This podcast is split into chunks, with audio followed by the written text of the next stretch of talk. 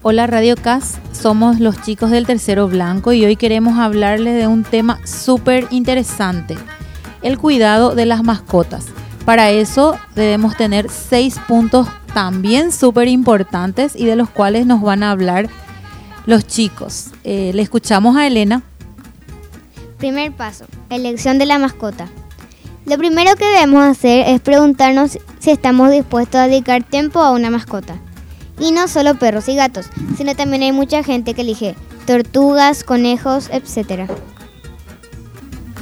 Paso 2. La alimentación. Es muy importante una dieta equilibrada para nuestra mascota. Es ideal que consuman alimentos secos según el crecimiento. Nunca deben consumir alimentos crudos cuando hablamos de perros o gatos. O sea, hay que darle cada, a cada animal su comida correspondiente. Hola, soy Sofía. El paso 3 es súper importante porque es la limpieza en el caso de los perros y gatos. Debes mantenerlo limpio y libre de pulgas y garrapatas. Debes bañarlo con jabón especial. Mantener también el área donde vive. Como por ejemplo tenés que cambiarle el área donde vive dos o tres días y, y tenés que cambiarle todo, derramar la arena y ponerle otra arena limpia.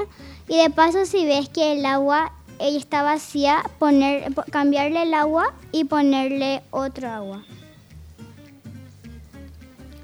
Hola, soy Blas Llano, paso 4 salud.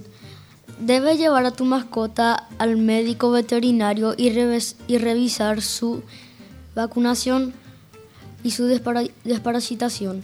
No le des remedios caseros ni para humanos. Es decir, que le tenés que llevar al médico, al veterinario, para que no se enferme y pase algo peor.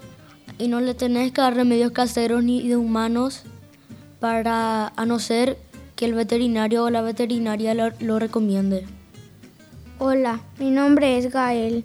Paso 5. Entrenamiento. Los animales pueden aprender si los educamos con amor, no a los gritos ni a los golpes. Dales premios o palabras amables cuando hagan algo bueno. Identificación. Paso 6. Identificación. Toda mascota debe portar una placa con su nombre y teléfono de su dueño. Esta simple acción puede salvar su vida. Por ejemplo, debes mandar a hacer una placa para tu mascota donde diga tu número de teléfono y nombre. Porque si tu animal se escapa, cualquier persona puede encontrarlo y puede llamarte y devolver tu mascota. Bueno, Radio Cas, eso ha sido todo por hoy. Nos encontramos la próxima. ¡Chao!